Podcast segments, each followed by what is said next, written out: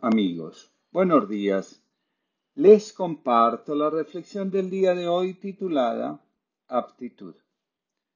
Quien desea responder generosamente al llamado de la vida, a su propia vocación, tendrá como tarea primera dirigir su atención hacia el sí mismo en lugar de hacerlo hacia el yo o el ego. De lo contrario, no sabrá a qué Señor obedecer y esta confusión necesariamente hará que se naufrague en cualquier intento por ser fiel, coherente y eficaz. Como dice el Evangelio, nadie puede servir a dos señores, pues odiará a uno y amará al otro.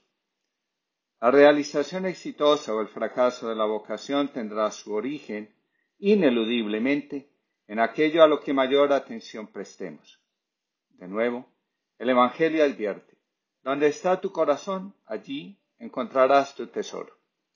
Es una obligación espiritual y psicológica tener claridad sobre cuáles son las fuentes de nuestra alegría y de nuestro gozo. No sea que al beber agua sucia lo hagamos con la convicción de estar en la fuente de nuestra salvación. En la época en que Joashan todavía enseñaba, Rico, gobernador de Ochu y su gran confusión, visitó a Joashan, al que admiraba mucho. Joashan estaba leyendo sutra cuando un monje hizo entrar a Rico en la habitación del maestro. Joashan no levantó los ojos para mirar al gobernador. Parecía absorto en su lectura.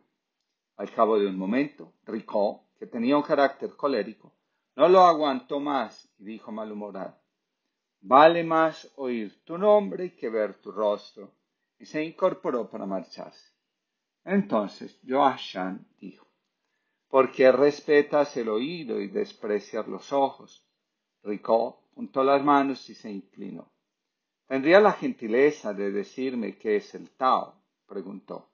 Joashan levantó y bajó inmediatamente las manos y dijo, ¿comprendes? Rico respondió que no.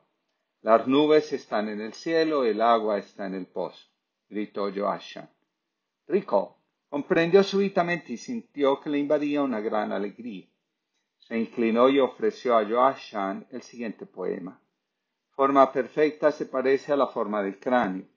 Bajo los miles de pinos, la vía de los dos polos. Pregunto qué es el Tao. No hay discusiones inútiles. Las nubes están en el cielo, el agua está en el pozo. La conciencia del sí mismo, la actitud religiosa, Considerar sagrada nuestra vida, la vocación y la forma como la vivimos y realizamos, y la conciencia despierta son los objetivos de la psicoterapia más que sus requisitos iniciales, dice Eringer. Según Jung, el yo es el núcleo de la conciencia. Según lo anterior, el yo es el responsable de todos los actos de conciencia que realizamos. Recordemos lo siguiente. La conciencia puede desordenarse por los afectos desordenados, los deseos desenfrenados y los impulsos incontrolables, entre otros. Al permanecer sujeto a la conciencia, en muchas ocasiones, el yo no es una fuente confiable para vivir y realizar la vida conforme a la imagen del alma. De ahí la insistencia, nunca agotable, de la espiritualidad, permanecer vigilantes para evitar que el corazón se despide. Por ejemplo, Salomón comenzó anhelando la sabiduría y dejando en la sombra la riqueza. La falta de vigilancia hizo que corriera detrás de la riqueza y dejara a un lado el deseo de ser y permanecer como un hombre sabio. Tenemos que cuando el yo enferma porque se vuelve prisionero del trauma aparece el ego. La falta de conocimiento de sí mismo y el poco interés o descuido de la vida interior pueden dar como resultado que el yo sea desplazado por el ego y sea éste quien se convierta en el capitán o señor de nuestra vida. Cuando el ego dirige nuestra vida, solo nos interesa la buena imagen, el prestigio y el poder sin importar el costo a pagar. El ego, según la cabalística judía, por ejemplo, es considerado el mayor enemigo de nuestra disposición y voluntad a buscar y encontrar a Dios en todas las cosas donde hay un corazón generoso que no logra ser obediente a la voluntad de Dios sobre su vida, que no logra conectar con sus intenciones más profundas y auténticas, es porque ese corazón está atrapada en las redes del ego y solo busca, a veces sin saberlo, su propio interés. Cuando la atención está puesta en el sí mismo, el ser humano puede realizar con mayor autenticidad y libertad, no solo de voluntad, sino también de corazón, lo que el alma anhela y aquello a lo que Dios llama. El sí mismo, en la psicología junguiana, es el encargado de dar orden y hacer que el todo nuestro sea coherente en la relación con el todo que es Dios.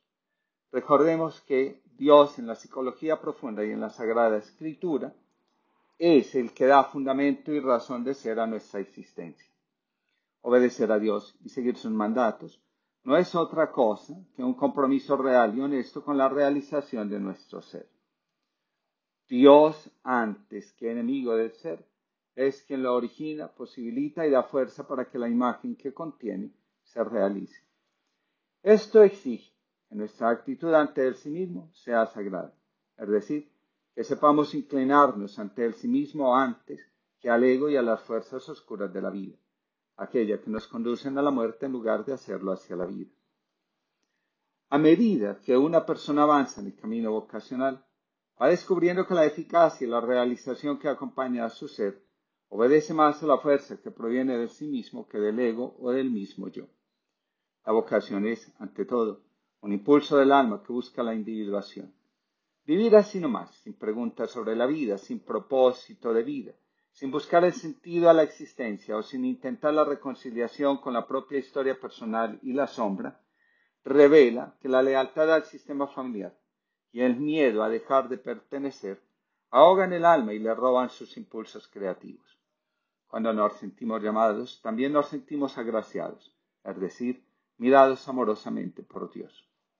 Paraguay, quien descubre su vocación también experimenta que Dios le otorga la gracia para comprender el camino que va recorriendo e identificar los pasos que debe ir dando para ser coherente.